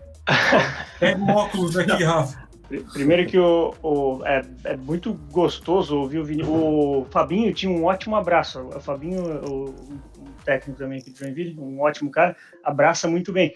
O Vinícius tem uma voz sedosa que me deixou completamente calmo, cara. Eu realmente, se eu estivesse no seu vestiário, Vinícius, é obviamente eu não, não ficaria ansioso, sem dúvida nenhuma, cara. Acho que isso faz toda a diferença no vestiário do Jack hoje. Ah, ô Vinícius, ah, eu- são perguntas assim para aproximar mais, né, você da torcida do Joinville. Então, assim, ó, cara, eu quero saber o que, que o Vinícius assiste na TV aberta, por exemplo, quando tem tempo. TV aberta. Puta, cara. Será que, será que ele já votou para que quem vai sair do Big Brother? Pois eu tô é, eu tava acompanhando. esperando Pela isso, primeira, cara. vez, é. pela primeira vez eu tô acompanhando. Agora não tem mais. É, foi de fora, agora- Rodolfo. Foi de fora, Rodolfo. Mas não tem meu, meu preferido, não. Não, mas quando tem um tempinho, rola assistir um BBB, assistir uma Bom. partida de futebol. Rola, rola. Agora eu gosto muito de. é, Você tá falando TV aberta, né? Não, pode... Não, não, mas a próxima pergunta era assim: o que, que tu tá assistindo no streaming, então? Eu gosto de filme, Netflix, no. filme europeu. Aqueles bem. Putz, aperta cara. minha mão aqui, por favor, Vinícius. Cara, eu também curto filme europeu. Tem uns, tem uns filmes espanhol, uns filmes espanhóis muito bons no É. Netflix, cara. Outra tá falando justamente sobre filme espanhol. Sim. Tá, agora assim, ó, o Vinícius, você comentou que tem uma filha de 26 anos. É uma de 26 e de 15. Ah, tem uma mais nova. Joga videogame? Vocês têm videogame em casa, Vinícius? Cara, eu sou péssimo nesse não jogo. Não joga, eu não joga. tento. Ela tem, mas eu, a de 15 tem. Eu sou A mais nova joga. É. Tá. Outra coisa. Ah, Mas já Vinícius... fez uma dancinha no TikTok com ela, alguma coisa assim, né? Ah, boa, não. boa. Não? Tá por fora É, não, não dessas redes aí. precisa, Dá pra não encontrar precisa. o? Fique de fora do TikTok, É, né? por favor. Não, não, Ô, não, não. Vinícius, dá pra te encontrar nas redes sociais, cara? Tem Instagram. É, Instagram. Instagram. Instagram, que É, publica lá o teu é, dia a dia. Vinícius, é, eu, eu entrei pouco agora, né? Porque, mas eu gosto, sim. Eu gosto de colocar muito sobre treino, sobre. Ah, sobre... Normal. Mas não, mas não é a relação de treino, é uma relação. é, Eu sempre coloco, é mais que futebol, é, é amar o que faz. O treino está muito relacionado a isso e é essa vibe que a gente está falando do dia a dia, Uhum. Entendeu? Algo assim nesse sentido. Eu quero passar um pouco mais para as pessoas nesse sentido. Ô Vinícius, e quando tu tá indo pro, indo pro CT, por exemplo, ou descendo do ônibus, né, com o fone de ouvido lá, tu tá escutando nesse momento, cara? Ah, eu gosto muito do MPB, nova geração. Olha só, mais uma vez, aperta minha mão aqui. É, um prazer, cara. Com um bom mineiro, um J Quest, né? alguma coisinha assim. Massa. Bom. E agora assim, ó, eu não posso, não posso deixar a gente né, se despedir de você aqui, nem quem está acompanhando a live também, sem que você faça uma preleção para nós. Vinícius, todos nós aqui vamos acordar amanhã às seis da manhã. a gente precisa realmente, cara, da sua preleção, da sua palavra de, de, de né, para que devolva a força vital para que a gente possa acordar amanhã às seis e correr atrás do resultado positivo, cara. Por favor, nos brinde com uma preleção, Vinícius. Vai pro podcast, hein? Não, não. Gente, é só, na verdade, é a gente agradecer a vida, agradecer as pessoas, é, saber que cada dia tem o seu valor, aproveitar muito o dia de manhã, ao invés de reclamar que vai trabalhar, agradecer. Muita gente é privilegiada, principalmente eu tenho certeza vocês, de fazerem o que, o que gostam. É, olha para a pessoa do lado, dê um carinho para ela, dê um bom dia pro, pro cara que te atende, passe energia boa. A vida é boa demais. Então aproveitem, curtam tudo que tem que curtir e uma coisa interessante que eu acho que é adquirir conhecimento. Adquire conhecimento, que isso nunca se perde. É o meu recado para todo mundo. E Tudo isso com álcool gel e máscara, né?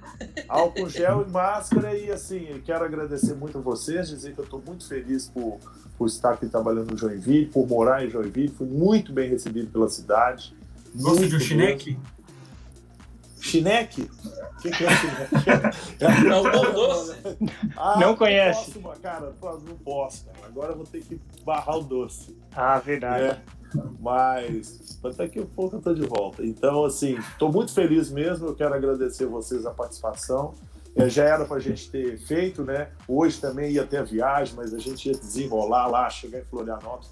Tinha feito questão de participar com vocês. Quero dar parabéns a vocês. É, primeiro por, pelo, pela qualidade do programa, mas muito também por dar esse apoio é, incondicional, já. Isso é importante para caramba, vocês sabem disso.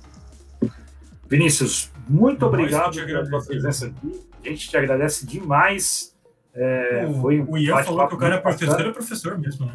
É professor. O pessoal que está assistindo a gente, a gente, vai, a gente vai continuar o debate aqui, tá? Mais uns 15 minutos. Né? Mas falar mal, tá agora, porque é sempre assim. A gente libera o convidado para falar mal dele. Que não é, fala eu, eu falei mal na frente. frente. eu falei mal na frente, mas já elogiei. Já. Tá certo, tá certo. Agradecer todo mundo que assistiu também. Pessoal mandando Valeu. parabéns, tem gente. Tem gente que Olha Instagram da filha do. Que isso, cara? Que isso? Não, não, não. Ratinho! Com essa, despedimos de Eutrópio, viu? É. Inicioso. Tá aí, meu irmão. Tá por aqui. Gente. Valeu, Valeu. Valeu. Bom descanso. A gente suba, né? Muito obrigado. Se depender da gente, cara. Tchau, tchau. Deixa ele entrar, né? Aqui é catarinense que ele tirou da gente em 2014, ele vai devolver esse ah, ano. Eu tô sentindo aqui, ó. Verdade, verdade. Valeu. Tá legal, valeu. Valeu, valeu pessoal. Boa noite. Tchau, tchau. Boa noite. Que bagunça Bom demais. Cara, que Bom programa massa. O Renato, foi legal, o Renato, né? irmão do Rodrigo, né, cara? Foi, meu irmão aqui mandou um kkkkk. é. E aí, gostaram é... da entrevista? Meu, gente, muito bom, né? Muito bom. Dá pra ver. O cara manja do Ricardo. Cara manja, cara, cara manja. Sim. Ele gosta de tudo que a gente, de tudo que a gente fala. E olha, é, eu, eu não sei se ele já tinha falado em algum lugar essa questão do Figueirense, que é aquela questão da invasão, foi tudo ideia dele. Eu achei sensacional. Eu o Charles Fischer que se cuide, hein? Agora sim. A gente já entrevistou. E vocês achando que o problema lá do Figueirense era o Zé Antônio, hein? É, rapaz. É, o grevista ali, ó.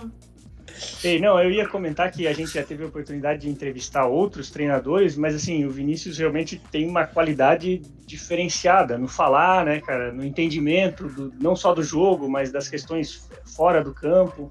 Em todos os seus Acho- jeitos, falas, posicionamentos e etc. Não, é que assim, cara, eu acho que muito do resultado pode vir disso, tá?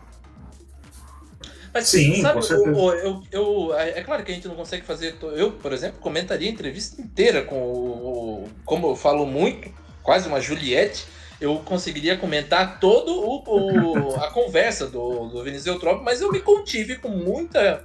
Muita força aqui de comentar tudo que ele estava falando. Mas um ponto específico que eu acho que é legal a gente abordar e até debater um pouco, porque assim, a entrevista dele, em alguns momentos, ela, ela lembra de outros técnicos que a gente já conversou. Eu trabalhei lá no, no JEC quando o Fabinho Santos estava lá, na maior parte do tempo, né? E o, é claro que existia não um problema de relacionamento é, ali no vestiário, mas o, o- porque existiam ali, né? A gente sabe, né? Do relacionamento do Lima, do Saci, do Ivan, que eram uma situação, situações que fugiam um pouco do controle do Fabinho Santos, enfim, toda essa história que você já sabe. Mas o clima era muito bom, era de respeito. E uma coisa que ele falou, que o, o Fabinho também fazia isso, isso acho que tá na, junto com os grandes treinadores, que é a questão de justiça no vestiário. O, o jogador de futebol respeita treinador que coloca Que é o melhor time em campo, que é justo com eles. Então, essa é a palavra-chave pro, pro, pro, pro jogador de futebol. O jogador de futebol sabe quem tá jogando melhor, quem tá jogando pior. Então, ele Eu- eu pode venho não falando do, do alto da sua experiência como jogador de né? Exatamente, exatamente, do alto. Mas de, de ter convivido, pelo Ah, durante um ano, mas dá pra entender quando o cara. Todo mundo sabe ali nos treinamentos, acompanhando todo dia, quem tá jogando mais, quem tá jogando menos, e o treinador precisa. Ele, ele precisa se garantir nas suas escolhas. Se ele não, não bancar, não justificar é, quais são as suas escolhas, ele perde o grupo. Então eu acho que esse, esse é o principal. Se o cara sabe fazer isso, sabe dominar o elenco dessa forma, e aí o caso do Banguelê e do Ratinho é a mesma, é a mesma coisa. Ele precisa sentir o que o elenco estava entregando para ele. Se ali havia uma manifestação muito clara do elenco que o Banguelê era um problema, ele não tinha como continuar. Mas pelo menos o que me parece, vindo de fora, é que o Banguelê não é um problema no elenco. Que aquilo parece Ah, que foi um caso pontual, realmente. Né? um caso pontual, um caso de é, Jogo, diarreia mental. Então, Meu Deus. é, exato, né? Para não falar outra coisa. E, e eu acho que dá para ser resolvido dessa forma. Eu e o Mike, principalmente, a gente defendeu o Israel também, né? A questão da. da eu acho que o Israel também, da demissão do, do, do, do Banguelê. Mas to- todos esses aspectos precisam ser conferidos antes de tomar a decisão. Eu acho que Pra gente era, entre aspas, uma situação mais confortável pedir a demissão sem entender todos os pormenores. Mas continuo com a mesma opinião porque eu sou teimoso. Hum, A gestão de grupo, né? A gestão de grupo do Vinícius tá bem transparente aí, né? Que tá dando certo. Agora é que vai ser testado mais ainda, porque agora ele ganhou opções em todos os setores. Ele vai ter que fazer uma gestão muito legal, porque agora ele tem muita opção ali. Principalmente o sistema Exato. defensivo, né? Vai ser, vai sistema ser legal. defensivo, Israel. É, É. É Charlie Jax, é. Ah, agora sim, tem é, uma, tem uma é. coisa que, ob- obviamente, a gente torce para que essa fase continue, né? Que o Joinville venha, continue acertando os pênaltis, que o Joinville continue ganhando partidas. Mesmo não jogando um futebol bonito, eu senti que ele ficou meio assim quando o Guilherme. Foi o Guilherme, acho que fez essa pergunta, né? De, de que o, o futebol não era tão bonito, mas era de resultado. É. Mas. É, tem uma questão que ele não respondeu também, né? Que foi por que que o. Desculpa te interromper, Rafa. Não, a não, questão da falar. saída de bola lenta, né? Ele não, não, não chegou a tocar nessa nesse do assunto. BG, né? É, me parece, ô, Isa, que ele tá esperando justamente a entrada do Ian e a recuperação total aí do, do Packer para tentar modificar isso, né? Então, Ah, foi o que, entendi. que Pode pareceu ser, né? que, ele, que ele respondeu ali. Que foi Pode ser, pode ser. né? E também assim, a impressão ser. que dá é que ele, ele sabe, obviamente, das dificuldades que o time dele tem, né? Ele sabe, o que, ele sabe os problemas que ele tem para resolver. Mas o que eu ia comentar é assim, cara, até que ponto essa lua de mel, entre aspas, aí vai durar? Quantas derrotas ou quantos resultados ruins? o Joinville Como é não que- vai perder essa temporada. Que derrota, Não, cara. a gente torce derrota, meu filho? vai Gosto perder. ver o, o, né, o Volpe tomando. Tomou Não, realmente, monte, eu, eu torço É, mas que a isso gente- aconteça, mas vem a tabela difícil agora, vem Havaí, Sim, vem sim, sim. Duma, vem. Tem a parte Não, a difícil da pergunta é boa, a pergunta é boa, viu? O- Não, a é a gente parte- brinca, mas é, é óbvio que o, resu- o- além do resultado, o futebol tem que aparecer também. né? O Rodrigo é a loucura. Fala aí, Rodrigo. Não, eu, eu o tento Guilherme. falar aqui, parece que eu sou a Juliette. É, Não, o Guilherme e a Juliette. Todo mundo me interrompe aqui.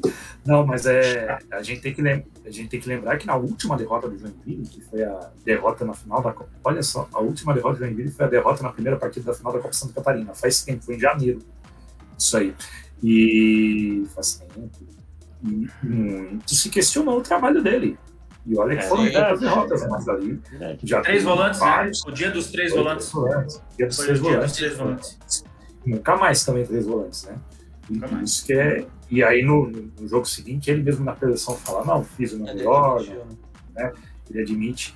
Então, eu não sei até quando vai durar essa lua de mel. Um negócio que tá, tá legal. Uma coisa que eu queria ter perguntado se tivesse tempo, que ele falou muito que ele prioriza o jogo de ataque e o Joinville é a melhor defesa da coisa.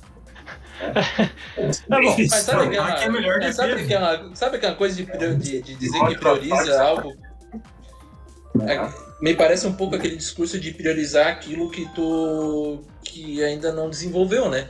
Então a, a defesa já tá indo bem, e então precisa desenvolver o ataque. Então vamos priorizar. Acho que pode ser que o, o priorizar nesse sentido, talvez seja nesse sentido. Tô aqui passando pano pro, pro, pro Vinícius pois eu sou pano Deixa de Muito simpático a imagem energia dele. agora no ataque.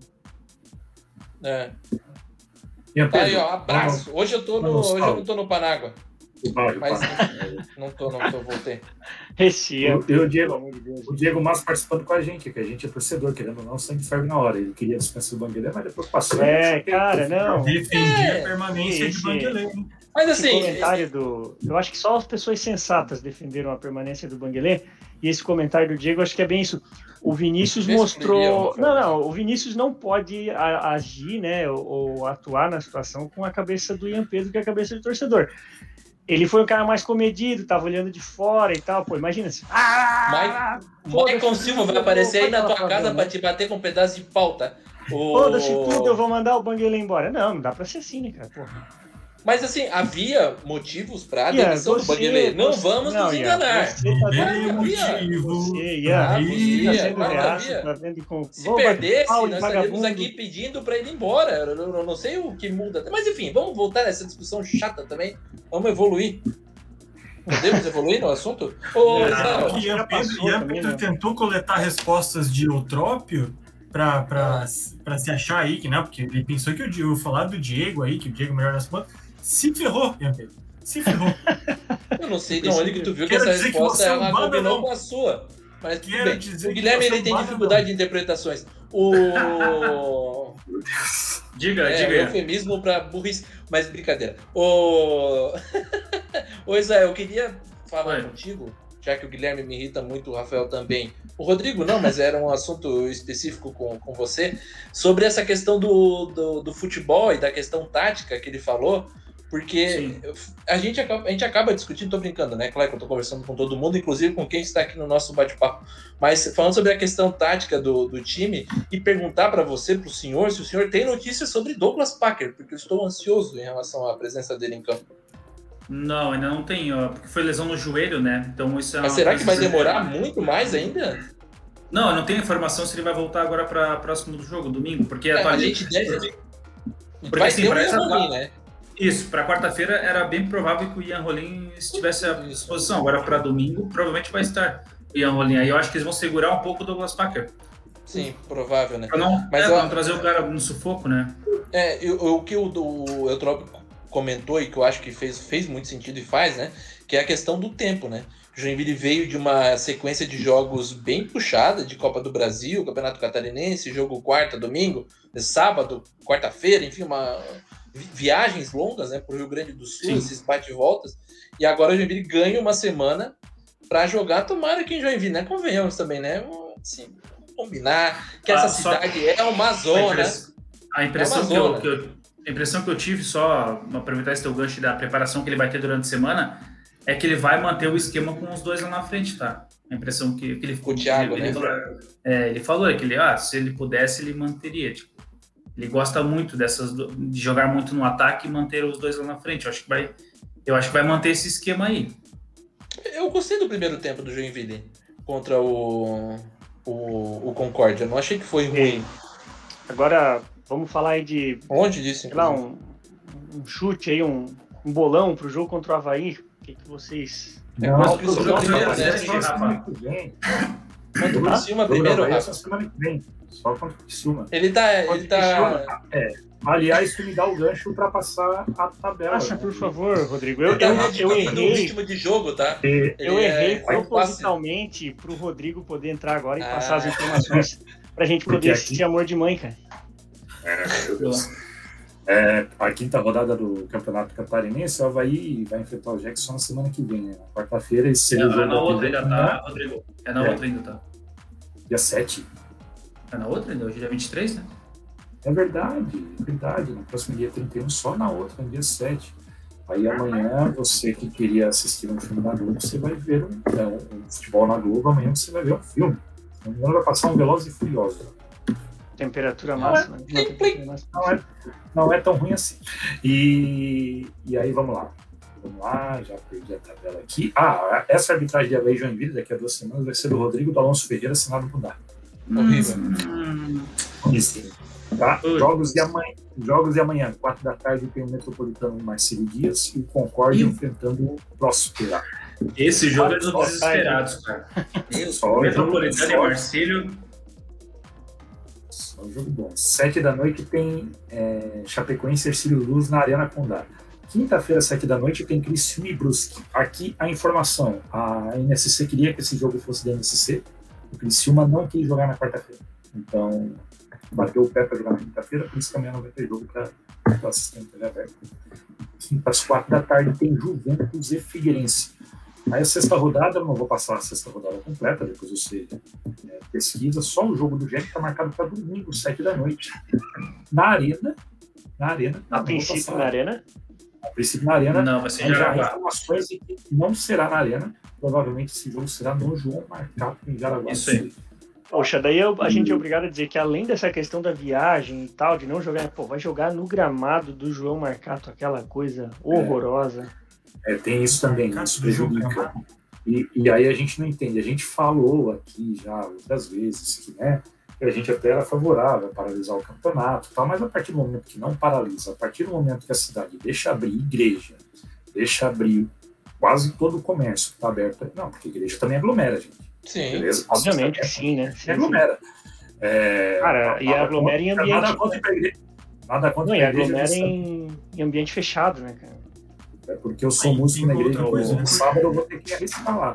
Mas é, tem, tem uma Tem série de ônibus situações indo, aí. indo, né? Entre a cidade. Isso. Exatamente. E aí você Eu- tem justamente a questão de você não poder ter um jogo de futebol profissional. Ô, mas deixa É, eu dar um não. palpite aqui. Como Palpita. o, o meu palpite não é informação, longe disso. Mas o meu palpite é de que domingo o jogo será em Joinville, tá? Não, não, eu posso. O que eu apurei tá aí, ó. Apurei hoje antes. Desminta o. Ian, por favor, Israel. Aí não, aí é informação, né? O Ian Fake ele acha, né? Mas eu, é, o- ele tem a ideia ele, que pode ser, né? A possibilidade, né? Mas pelo que eu apurei é o seguinte: o jogo será no João Marcato. O Joinville tá tentando mandar o jogo para lá.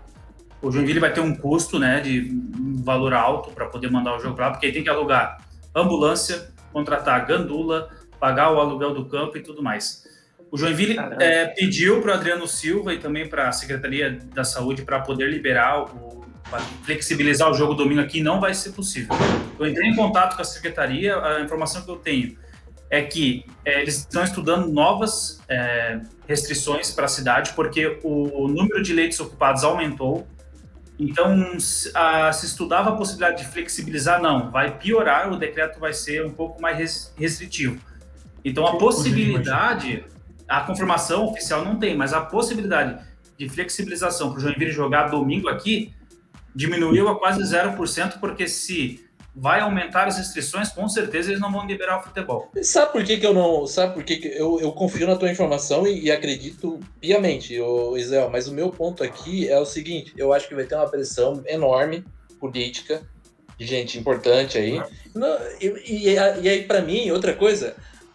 Que restrição que eles vão fazer? Eu não acredito que eles vão fechar comércio. Eu não acredito que eles vão fechar igreja. Se eles fecharem essas duas. Academia, por exemplo. Pô, é o parque de diversão de Covid, pô.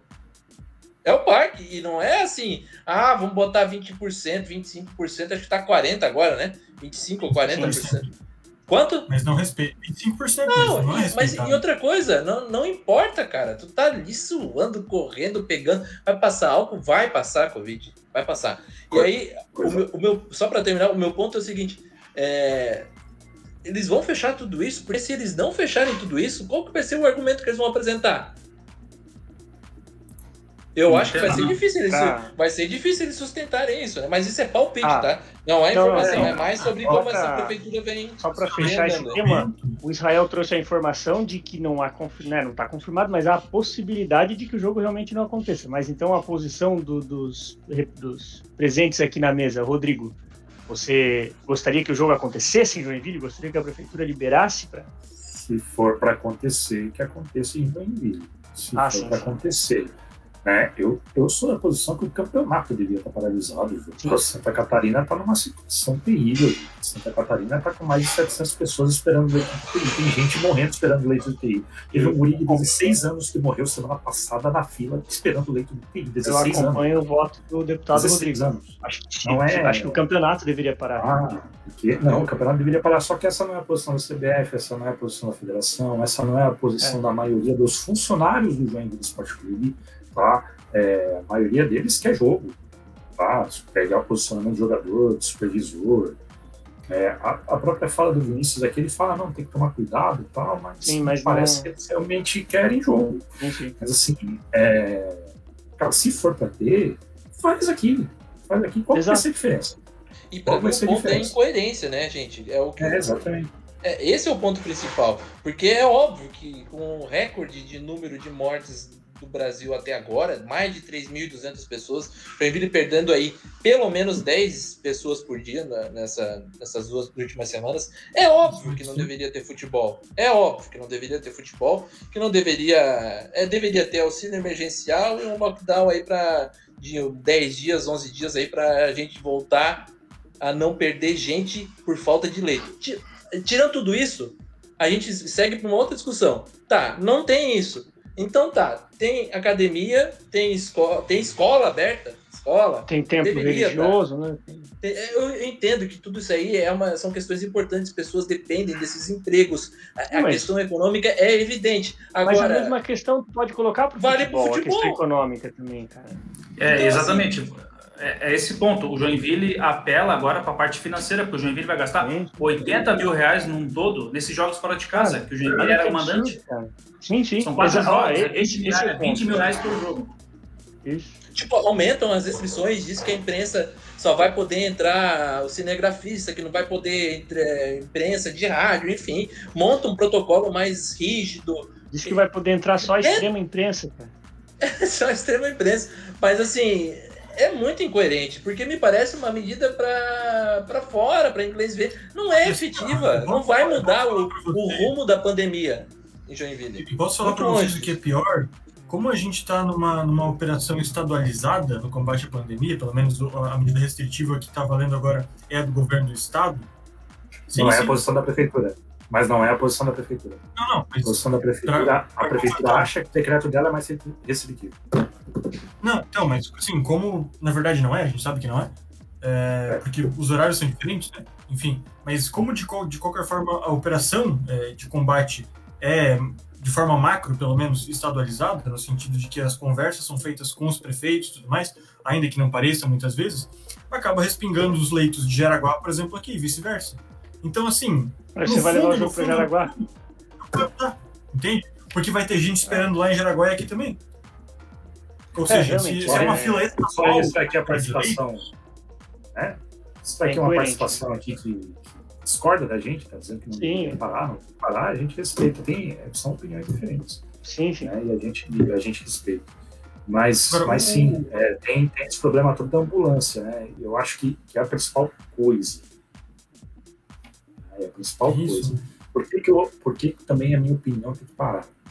Tá? A gente está com 98% de ocupação de direito de UTI no estado. Se dá uma concussão cerebral no jogador, ele não vai ter leito de UTI, cara.